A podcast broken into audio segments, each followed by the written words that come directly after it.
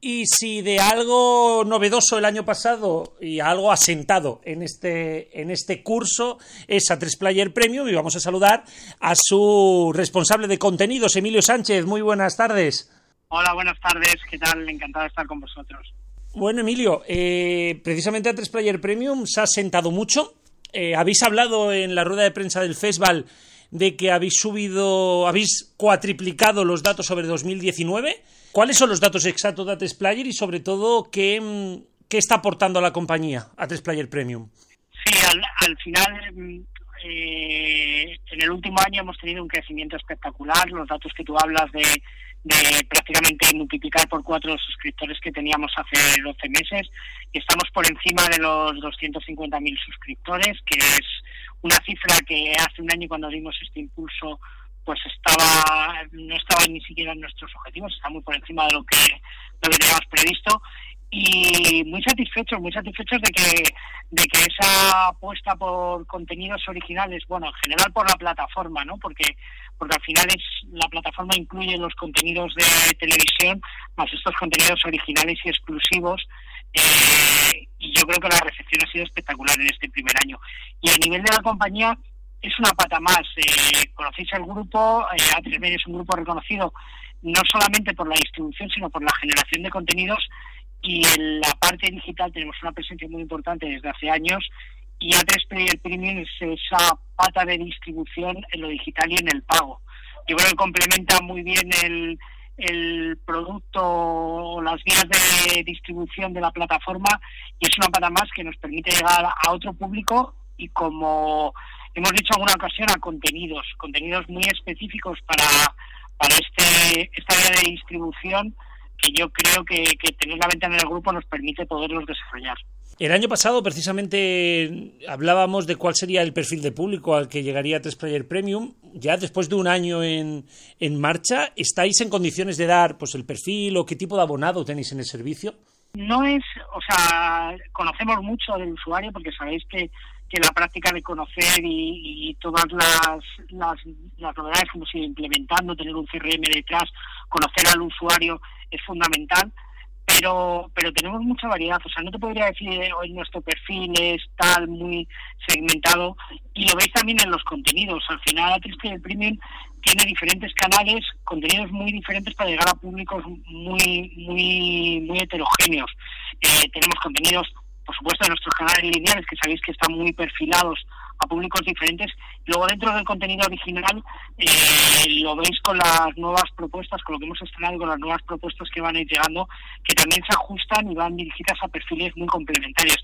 Al final, lo que queremos es no tener un solo perfil, sino intentar tener un abanico de productos de calidad, eh, pero sobre todo de variedad y con diferenciales que nos permitan esa diversidad de públicos. Precisamente ahora ya entrando en los contenidos, durante este curso pasado habéis tenido tres grandes, mm, podríamos decir, pelotazos. Y ha sido el estreno de Veneno, que ha ido de maravilla. Eh, la Valla, que ya se veía una superproducción y que ha tenido muchísimo, muchísima fuerza, pero quizá eh, ha venido una sorpresa muy importante con Lumelia. Es sorprendente, ¿no? De las tres, las tres series que han habido, quizá eh, para un abierto no son tan, tan potentes, pero son dos dos series de contenido LGBT y una serie posapocalíptica, ¿no? Por ahí vais a enfocar, qué estáis planeando y sobre todo, qué os ha dado estos tres formatos. Yo creo que hablar de tres formatos que han, funcionado excelentemente en la plataforma. Eh, Veneno no, no descubro nada, si, ya lo sabéis, es el, gran éxito a nivel de público y a nivel de crítica.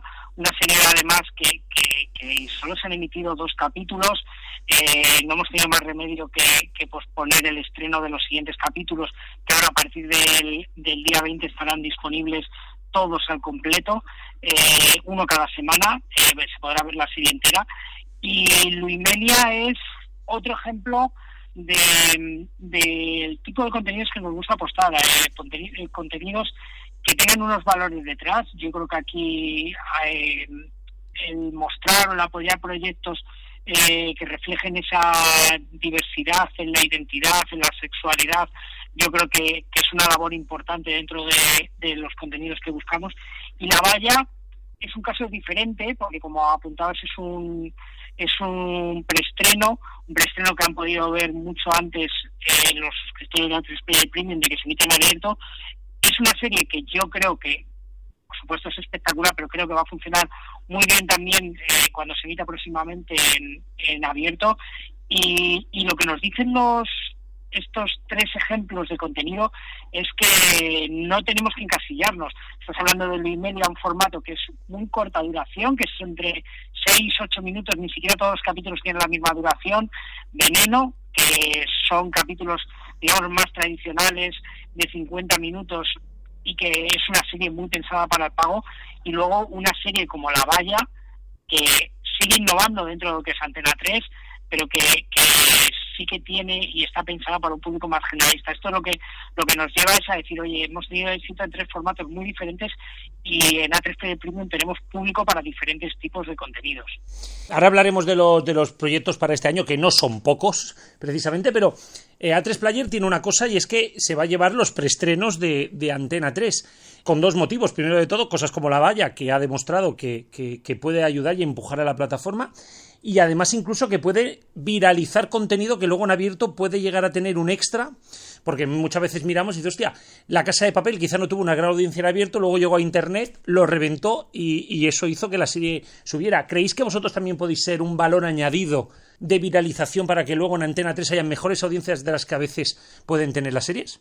No sé si tanto como para mejorar las audiencias, eh, sino que lo vemos más de, eh, como grupo de, un, de, una manera más global. O sea, la oportunidad, como te decía antes, que nos da tener una plataforma de pago es poder abarcar muchas más cosas, eh, muchos más productos. Eh, hablamos antes de del de ADN que tiene A3 Media en la generación de contenidos y en la distribución, en la distribución lineal y en la distribución en digital. Eh, esto lo que nos permite es eh, hacer un recorrido y, un, y una vida eh, de las series mucho más amplia. Empiezan en un pago, eh, se pueden exhibir en abierto, pueden formar parte de un catálogo en abierto, en, pago posteriormente, pueden viajar más allá de, de, las fronteras que abarcamos en la emisión lineal.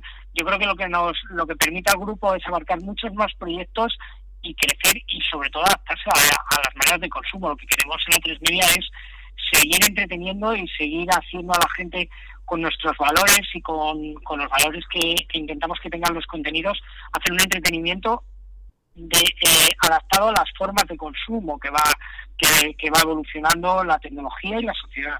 Precisamente, hablando de contenidos que tenemos para esta temporada, habéis presentado dos que pueden ser eh, dos tan bombazos, seamos sinceros. Por un lado, Milán, Milán, que ha sido una auténtica revelación en redes sociales, y el reencuentro de física o química. ¿Por qué habéis apostado por, por estos dos formatos en exclusiva en Player? Yo creo que los dos, eh, los dos formatos y, y en realidad intentamos que todos los contenidos originales que buscamos para la plataforma lo tengan, eh, son dos formatos con gran diferencial. Eh, al final, con gran diferencial y con gran carga humana, sentimental. O sea, hablando en plata, te, tocan la patata los dos, o sea, y estando en dos sitios diferentes. Lo mismo que pasa con Veneno y lo mismo que pasa con, con otras apuestas como, como Luimelia. Eh, Ana Milán ha sido una, no sé si llamarlo revolución, pero ha sido eh, por lo menos una ventana de, risa positiva en unos meses que hemos pasado complicados en una parte de confinamiento y que para mucha gente era esa, esa alegría que tenía con, con los directos y que se ha creado una gran comunidad. Yo creo que eso pasa porque Ana es muy auténtica, es muy eh, transparente y eso que ha tenido el éxito en, en, los directos de Instagram que hacía ella es lo que queremos convertir ahora en serie, no solo recreándolos, sino buscando una estructura de serie, un hilo argumental que una todas esas historias. Eh, por eso es una, es una apuesta sobre algo que, que, yo creo que tiene una base muy sólida. Y luego el reencuentro de física o química, no te voy a decir que es algo que, que, que, que tiene la lógica, ¿no? O sea, tenemos una gran serie en el grupo que ha marcado muchísimo a una generación, que ha sido un movimiento de fans increíble cuando no había redes sociales, un movimiento de fans que entró en las casas a través de la televisión, que se apoderó de las conversaciones en aquel momento, que no había móviles en los colegios, en los institutos, en los trabajos. Y yo creo que ha pasado un tiempo y nos permite hacer ahora un reencuentro, que hemos tenido que buscar la historia y la posibilidad de juntar a, a los principales protagonistas, eh, que yo creo que, que, va a funcionar muy bien y sobre todo que, que tiene la esencia de la serie y que, que va a encantar a los fans y a gente que a lo mejor le va a ayudar a, encontrar con esa serie que no la conocen todavía o que, o que no que no la han visto, no la han vivido en primera persona. Pero no solamente de serie se compone a tres player, porque además habéis estrenado en el festival, estrenasteis eh, el documental Ellas. También habéis tenido el primer capítulo de Pongamos que hablo de y ahora lo vais a ampliar con Julio Iglesias, Penélope Cruz, Mecano y Pedro Almodóvar. Y una novedad bastante importante que es el instante decisivo, que es todos esos sucesos que hubieron entre el asesinato de Miguel Ángel Blanco y la liberación de, Ortega Lara. Eh, ¿Qué resultados están teniendo estos programas, digamos, más documentales o más eh, no ficción, digamos? Estamos, la verdad es que estamos muy contentos. Eh, yo creo que, que, que completa mucho esa oferta y si te das cuenta todas las apuestas son de productos, eh, historias o personajes locales, pero que tienen un alma detrás y que trascienden más allá de nuestras fronteras. Estamos hablando, cuando, hablamos de los nuevos, pongamos que hablo de, hemos hablado de personajes, la primera entrega estuvo Joaquín Sabina y en estas nuevas son Julio Iglesias, Penélope Cruz y Pedro Almodóvar, que son personajes locales con un, con un alcance mundial. Eh, lo mismo con ellas, es una historia eh, que pasa aquí son cinco mujeres trans, pero que las historias pueden representar a lo que han vivido muchas mujeres trans en diferentes países. Y, yo creo que esa es una esencia que, está en todos los productos, incluso en, un producto tan especial como el instante decisivo, que es una apuesta a nivel formal muy innovadora. Eh, un documental periodístico que mezcla o utiliza los géneros de la ficción, del documental y la entrevista eh, mezclados para contar una historia, un momento histórico en, España como es eh, esos 13 días que pasan y que conmocionaron al país desde la liberación de Ortega Lara al asesinato de Miguel Ángel Blanco y que, al final supusieron el principio del fin de, de la banda terrorista ETA.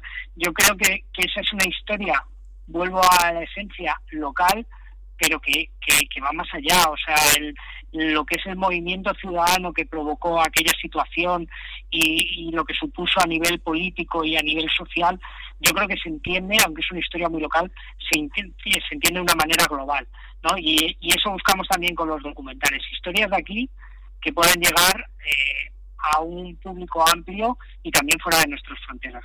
Las últimas dos preguntas, vamos a, partes más, digamos, más técnicas. Por un lado, hemos visto cómo en, en, Vodafone han entrado Netflix y HBO, como en Movistar pues han apostado por Disney Plus, también por Netflix. ¿Se está planteando a tres player poder formar parte de algún paquete de alguna de las operadoras, sobre todo pues, a lo mejor con Movistar, que tenéis más relación para las series, eh, durante este durante esta, esta temporada? Eh, nosotros en, un poco en la línea que te, que, te comentaba antes también de, las ventanas de distribución, para nosotros ahí intentamos abarcar como grupo todas las maneras de hacer llegar los contenidos al público donde los demande. Ahí tenemos nuestros canales integrados en, operadores y también tenemos nuestras aplicaciones integradas en diferentes plataformas y por supuesto eh, no cerramos la puerta a acuerdos para que puedan estar integrados como canales en, diferentes plataformas o en diferentes servicios. Ya hay, ya hay cosas, ya se puede acceder a los contenidos eh, a través de algunas funcionalidades de algunos operadores, pero por supuesto no nos cerramos la puerta. Al final es, como grupo, lo que buscamos es amplificar los contenidos, abarcar la, la mayor cobertura con ellos, siempre que encaje en nuestro modelo de negocio, pero por supuesto sin cerrar ninguna puerta. O sea que por, por el momento no hay nada, ¿no? Pero, o sea, no sé, porque en la pregunta te entendía cosas mezcladas. O sea, nuestros canales, por ejemplo, lineales, están disponibles en plataformas, eh, se puede acceder a los siete días. Nuestra aplicación, por ejemplo, eh, estará disponible en algunos navegadores y en algunos decodificadores para poder acceder y estamos negociando con las plataformas. Nosotros vamos a abarcar, o sea, no cerramos la puerta a hacer una distribución eh, digital en esas otras plataformas. Vale, y última pregunta, pues también eh, habéis hecho muchos avances tecnológicos y también, por ejemplo, habéis implementado pues el saltarse las intros y los resúmenes, propiciar el bind watching, que no lo sé muy bien eh, decir, pero bueno, Héctor me lo pone siempre así. ¿Qué innovaciones tenéis más en mente para, para 3Player? Es importante eh, todas estas funcionalidades, el objetivo es dar al usuario el estándar al que se va acostumbrando. Cada vez los usuarios somos más exigentes. Eh, la tecnología nos permite avances y lo que intentamos es eh, incluir funcionalidades que estén consolidadas y que al final tengan una amplia demanda. Al final, cuando hacemos cada uno de los desarrollos, tenemos que valorar mucho el tiempo y la inversión que supone y lo que tenemos claro es que el usuario tiene que encontrar los estándares de calidad a los que está acostumbrado y que puede tener cualquier gran plataforma. Has hablado de algunos de los ejemplos y seguimos trabajando para que sea mucho más fácil el acceso a contenido, para mejorar los transaccionales, la suscripción. Todo eso es una evolución constante. Tenemos un equipo de desarrollo constantemente trabajando y en los próximos meses iremos implementando nuevas funcionalidades. Pues Emilio, muchísimas gracias. Creo que también el tamaño de la entrevista creo que es el más largo de todo, de todo el festival. Quizá también eh, explica la necesidad de información y de cómo esta plataforma está creciendo. Así que toda la suerte del mundo para esta nueva temporada y que sigáis creciendo y que nos veamos el año que viene en el festival. Pues muchísimas gracias a vosotros por darnos este espacio y a vuestro servicio hablamos cuando queráis.